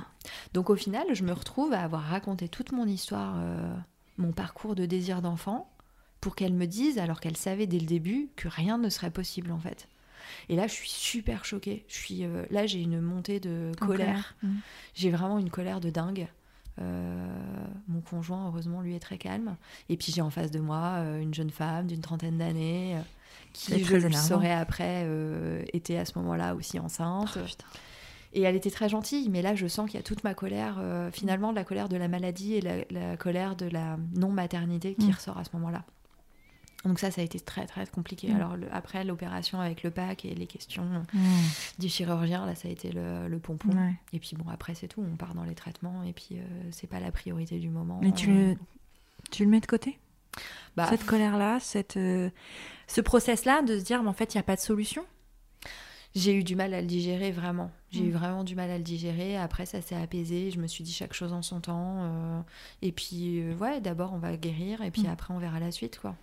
Ouais. Et puis après, très concrètement, la chimio, euh, ça, ça anesthésie aussi. hein. T'as pas tellement l'occasion de penser à autre chose et Non. de process autre chose. Ouais. Mm. Alors, je me dis, pareil, hein, la première poche de chimio, euh, c'est un petit... un petit liquide orange fluo. Euh, je me dis, merde, moi qui mange bio, qui fais attention à ma santé et tout. Tout ça pour rien. tout ça, tout ça pour ça, ça doit pas être très bio. Ah non, j'imagine en effet. Voilà, donc euh, je, ouais, je me doute que je vais perdre mes cheveux, mais ça Ouais. me traumatise pas plus que ça. Ce qui me traumatise, c'est de me rendre compte que effectivement, 14 jours après, les cheveux commencent à tomber et que ça fait mal, Ouais. et que ça, on ne le dit pas que ça fait mal. Ouais. Physiquement, je n'utiliserai plus jamais l'expression avoir mal aux cheveux de la, aux cheveux de la même façon.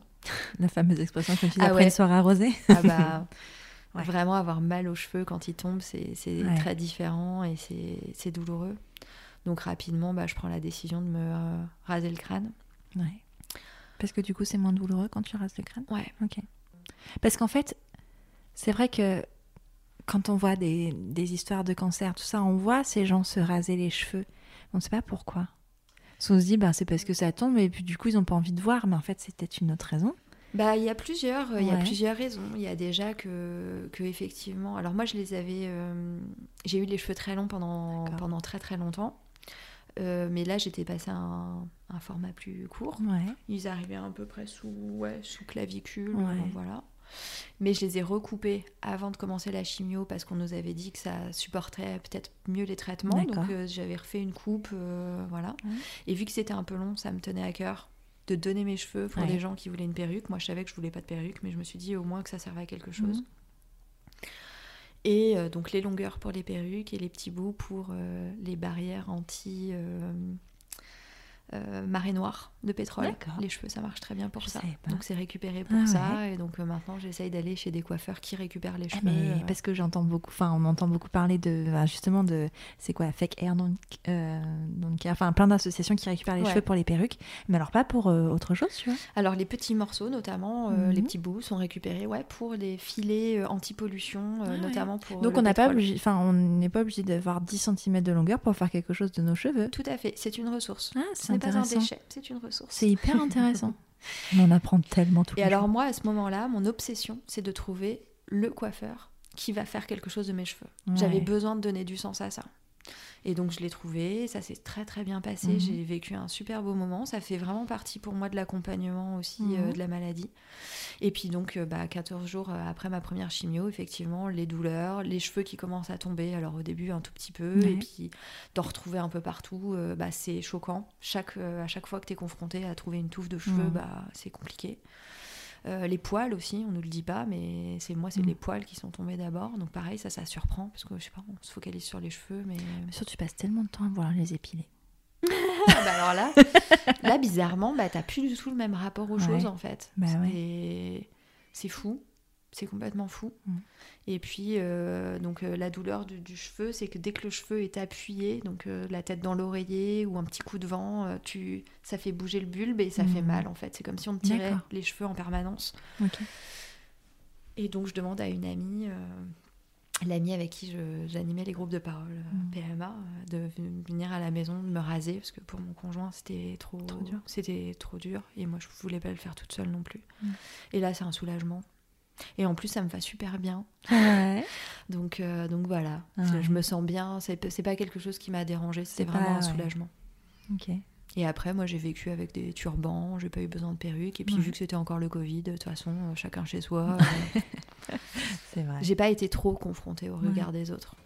Mais ce qui a aussi invisibilisé un peu la maladie, parce que du coup, euh, Les gens il y a beaucoup pas de gens malade. ouais, Mhm. qui se sont pas rendus forcément compte de ce Ouais. que c'était et euh, de ouais. l'évolution aussi physique des choses. Carrément. Tes traitements ont duré combien de temps? Euh, pff, bah, disons que c'est toujours un peu. Il y a la période de chimiothérapie, donc moi j'ai eu de la, ce qu'on appelle de la néo-adjuvante, euh, donc du 11 septembre au 23 décembre. Ouais, Ça devait être le grosse période. 25, mais Oui. on a décalé un Bah, peu. je comprends. voilà. C'est bon, les dates symboliques, hein, ça va bien 5 minutes. Ouais. Après, j'ai été opérée euh, le 20 janvier. Opéré donc. euh, Opérée, donc j'ai eu de la chance quand même. C'était une tumorectomie. J'ai pu garder mon sein. Euh, voilà. Et ensuite, euh, j'ai poursuivi avec de la thérapie ciblée, donc des in- quoi, injections pareil, Ok. dans le pacte, le pack pardon, jusque en novembre de- 2021. Ok.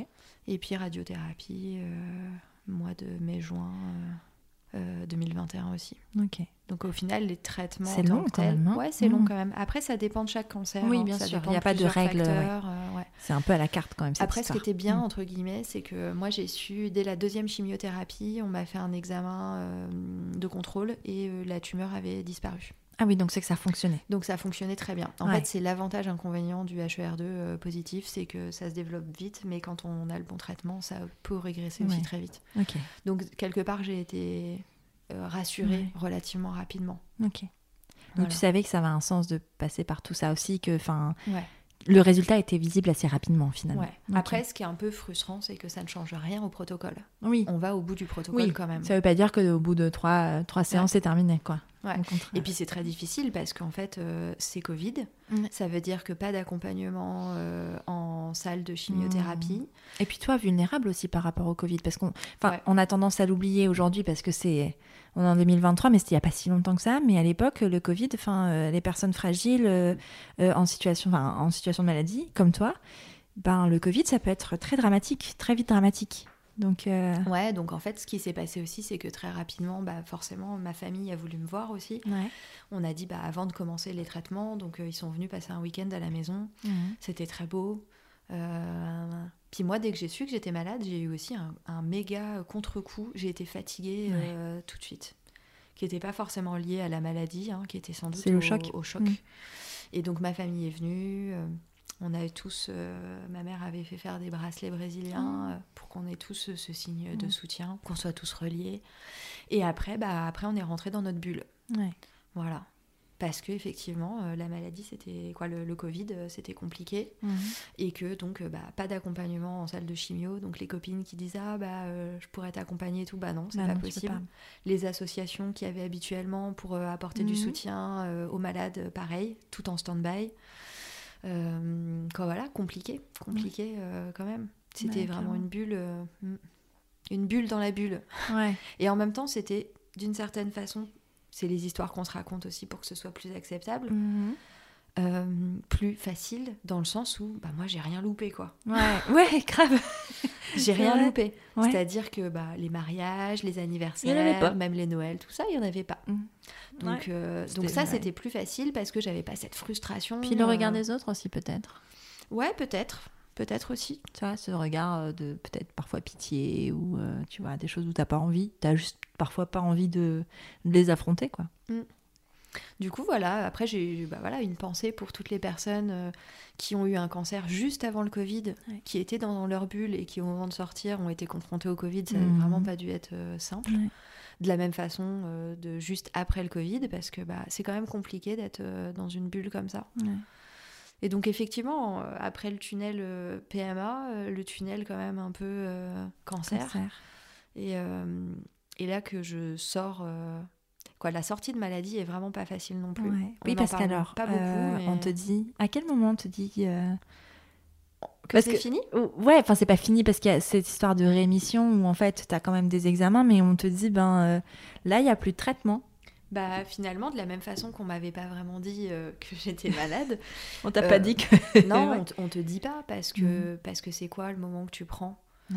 C'est euh, c'est le moment où j'ai fait mon premier contrôle après ma deuxième chimio où on me dit euh, que c'est bon, on voit plus rien. Ouais. C'est le moment de l'opération où on dit que euh, qu'il n'y a plus rien parce qu'on l'a vérifié biologiquement, Mhm. euh, voilà. Euh, c'est la fin de la thérapie ciblée. Après, on enchaîne avec l'hormonothérapie. Donc, on est encore sous traitement, Ouais, on a encore des effets. Donc, en Mhm. fait, on se sent pas. Puis, la chimiothérapie, ça a des effets au long cours. Donc, euh, même quand elle est finie, elle est encore là, en fait. Mm. Euh, les cheveux repoussent, mais euh, ça prend du temps Ouais. la peau se reconstitue, les ongles, mais ça, ça reprend du temps en Mm. fait. Donc c'est pas du tout autant la maladie, c'est un, c'est tu entres dans la maladie. Mm. Il y a un jour, il y a une heure, il y a, Il y a un diagnostic y a un moment. posé, ouais. Autant la sortie, euh, c'est pas du tout le cas quoi. Ouais. Et c'est très très compliqué. C'est très compliqué de sortir de, de la maladie. Et c'est moi j'ai eu besoin de le, de marquer par des temps. Ouais.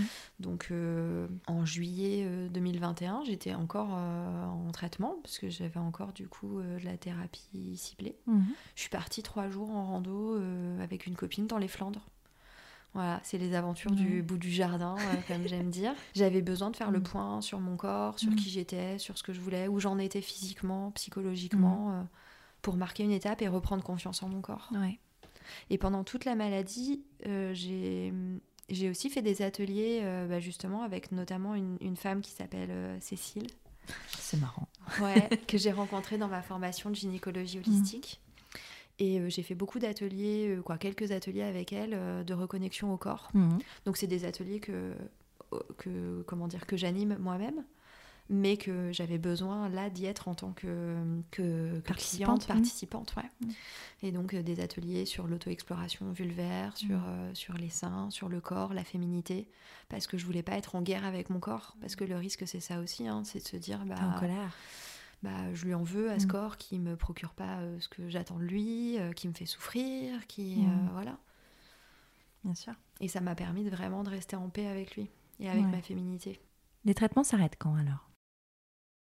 Bah, thérapie ciblée en novembre euh, 2021, Ouais. hormonothérapie en novembre 2022. Parce que toujours désir de grossesse et que donc j'ai une autorisation pour avoir une fenêtre euh, de thérapeutique en fait. Ouais. Voilà, où on te met aussi un petit peu la pression. hein. Tu as deux ans, euh, grossesse et allaitement compris, euh, avant de reprendre euh, Ah l'hormonothérapie. Oui, parce qu'en fait, l'hormonothérapie, c'est pas compatible avec la grossesse. Donc il y a trois mois de détox, euh, voilà. Mhm. Et puis, euh, et puis c'est conseillé de reprendre Mhm. après euh, pour se protéger du risque de récidive, etc. Mais alors, parce que tu as un cancer hormonal. La FIV et les traitements de PMA, c'est quand même beaucoup de- d'hormones Mm. injectées. Et voilà. Est-ce que tu penses, est-ce qu'on t'a dit, est-ce qu'on a exprimé la possibilité que ce soit lié? Non. Non. Alors on le dit pas comme ça. Après, il n'y a pas de. Après, on. Comment dire? On fait des. Comment dire Des études sur ce qu'on Mhm. veut bien regarder aussi. Ouais. On part du principe, les médecins nous disent que euh, bah, y a beaucoup de gens qui font des PMA, c'est pas pour autant que Oui, bien sûr. ils déclenchent un, un cancer. Euh, souvent c'est multifactoriel, Mhm. donc c'est voilà, euh, ça peut être euh, un terrain, un Génétique, terrain, euh, voilà, machin. ça peut être euh, une prédisposition Mhm. effectivement génétique, un terrain favorable, euh, ça peut être suite aussi à des chocs émotionnels, et puis souvent c'est une combinaison de choses. Oui, non, mais on va pas dire que la PMA est la cause du cancer, tout comme on va pas dire que, enfin, pour la dépression, il n'y a pas un facteur. Enfin, tu vois, il n'y a pas un facteur à chaque fois. C'est pas, Par pas la ça question. vient quand même nourrir euh. Mm. une fragilité euh, sur ce point, c'est sûr, c'est sûr. Ouais. carrément. Et, donc, c'est là aussi où les médecines naturelles, euh, elles ont aussi tout leur intérêt Mhm. pour justement aider à détoxifier Ouais. le corps au bon moment et ne pas être dans une, euh, une accumulation de traitements et un corps qui euh, ne sait plus gérer parce que Mhm. trop quoi. Ouais. Et, euh, et quand je te disais que quand on regarde, comme moi je regarde mon parcours aujourd'hui, il me paraît relativement cohérent en fait avec ce que je sais aujourd'hui. J'ai toujours eu des problèmes intestinaux depuis que je suis Mhm. toute petite. On sait que les intestins c'est 80% de l'immunité. Donc bah, à partir du moment où déjà on a ce problème-là depuis bébé, on sait que normalement euh, ça s'accompagne dès le Ouais. départ pour éviter justement euh, des problématiques plus importantes plus tard. Ouais. L'endométriose, euh, c'est souvent lié à un excès bah, d'œstrogène aussi dans le corps. Donc c'est est-ce qu'on détoxifie, on nettoie, on facilite l'évacuation justement de ces déchets hormonaux suffisamment régulièrement et suffisamment profondément pour éviter justement qu'il y ait des pathologies qui s'installent? Plus, bah, tu vois, le parcours PMA qui rajoute encore dessus. Donc en fait, c'est des facteurs qui vont se cumuler, plus un contexte, moi, euh, je pense, euh, de euh, pré-burnout, Ouais. euh, voilà. Et donc, bah, comme je disais, le stress, euh, Mhm. tout ça, c'est des facteurs qui vont venir accentuer ça. Donc après, tu rajoutes un, petit, un, petit chèque, un petit choc émotionnel, Mhm. et puis paf, Pif. ça y est, ça allume, ça Oui. allume l'étincelle en fait. Ouais. Après, parce que je pense que c'est quand même important de pas stresser aussi les, les personnes en parcours PMA, de se dire, mais en fait, c'est pas parce que vous êtes en parcours PMA que vous allez avoir un cancer. Enfin, je veux dire, c'est pas, Pas la question. c'est pas, voilà. Alors de toute façon, ça, ça concerne. Quoi, moi, c'est devenu, c'était déjà en fait un, un peu une mission de vie que, que j'avais avant, euh, euh, avant d'avoir euh, ce cancer. Mm. Mais vraiment d'accompagner la santé hormonale des, des femmes, pour moi, ça a vraiment beaucoup de sens en fait. Mm. Parce que finalement, c'est ce qu'on retrouve à chaque étape de la vie. Et que si on a un cycle menstruel, c'est un peu la boucle est bouclée quoi. Si on a Mm. un cycle menstruel dans lequel on est en paix, euh, le cycle menstruel c'est vraiment un, un témoin de la santé gé- générale de la Mm. femme. Et souvent quand il y a un dérèglement du cycle, ça implique euh, quoi On voit que derrière il y a d'autres, euh, qu'il y a, y, y, y besoin en fait de remettre de l'équilibre Mm. dans, dans le corps, dans la santé. Donc finalement c'est plus un témoin euh, qui va nous aider à, à le prendre en compte suffisamment Mm. tôt. Et, et on le retrouve en fait ouais, tout au long de. Euh, si on l'accompagne bien à ce moment-là, eh ben, ça évite de passer à l'étape suivante en Ouais. fait. Euh, et aujourd'hui, la médecine, euh, la santé hormonale, donc quand on s'intéresse par exemple au, au sein, mais l'endométriose, une personne Mhm. sur dix est atteinte d'endométriose. Cancer du sein, c'est une femme sur huit. Mm. Et du coup, ça va bien au-delà de savoir effectivement les, les parcours PMA ou pas. Euh, c'est la santé hormonale de façon générale et derrière c'est les perturbateurs endocriniens. C'est le stress, c'est le manque de sommeil, c'est le sommeil saccadé de mauvaise qualité, c'est l'alimentation, c'est les carences, c'est le système digestif et au final bah on est très nombreuses à être concernées par toutes Ouais. ces problématiques et c'est tout le sens que je donne aujourd'hui en fait à mes accompagnements en fait des femmes. C'est pour moi c'est vraiment un enjeu un enjeu de santé publique Ouais, je suis d'accord avec toi. et pas que pour les femmes Mm. parce que ça touche le corps des femmes, mais euh, on n'en a pas beaucoup parlé, mais c'est vrai que les accompagnants, euh, moi mon conjoint, il a vécu la maladie euh, au même titre que moi, pas sous le même angle, mais euh, c'est lui qui a tout géré, qui a tout porté, Euh, et ça a eu un impact énorme en fait euh, sur lui, sur sa santé aussi, sur euh, sa charge mentale, sur la charge émotionnelle qu'il portait. et, et du coup, la santé des femmes, qui est très impactée par nos modes de vie actuels, concerne aussi les hommes parce qu'ils sont aussi impactés, hein, euh, que ce soit euh, au niveau de la fertilité euh, ou au niveau du, du rôle d'accompagnant Mm. face à ces maladies qui sont quand même prenantes au quotidien. Quoi. Donc là, tu dis que tu es plus sous hormonothérapie depuis novembre 2022. Euh, ton projet d'enfant, ton désir d'enfant, euh, il en est où aujourd'hui? Qu'est-ce que qu'est-ce que tu as envie de Enfin, que- quels sont tes projets? Qu'est-ce que tu vis aujourd'hui? Bah, Aujourd'hui, j'essaye de prendre un petit peu le temps aussi. Euh, de laisser le temps aussi à mon corps. Mhm. Euh, j'ai refait une cure thermale euh, post-cancer bah, parce que pareil, ça aide à nettoyer le corps, Mhm. euh, etc., de retrouver des cycles équilibrés.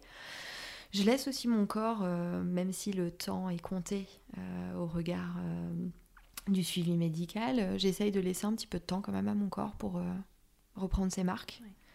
Euh, retrouver ses esprits.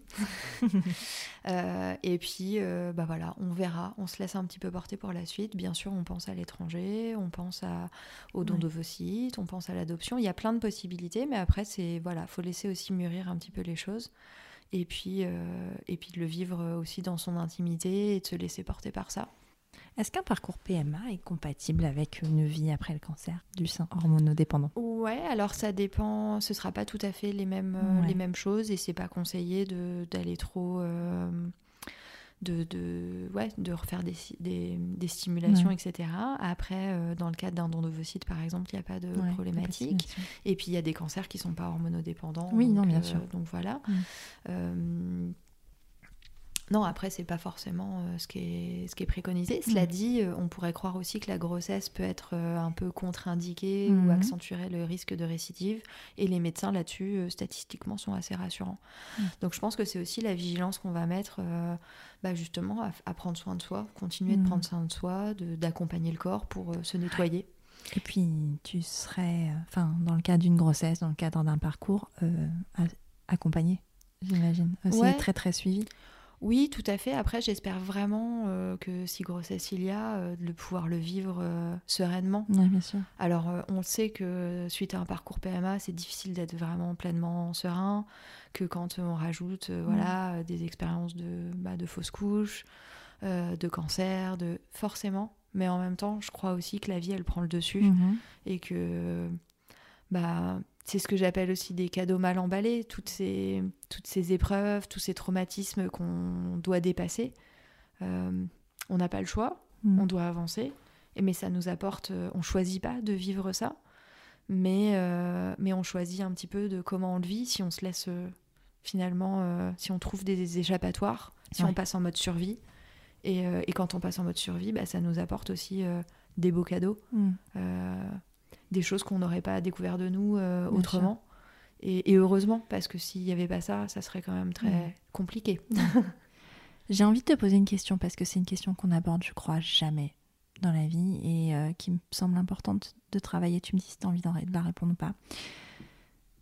Est-ce que tu as pensé, est-ce que c'est quelque chose qui est dans ton esprit de faire le deuil de la maternité? Pas vraiment, je crois pas.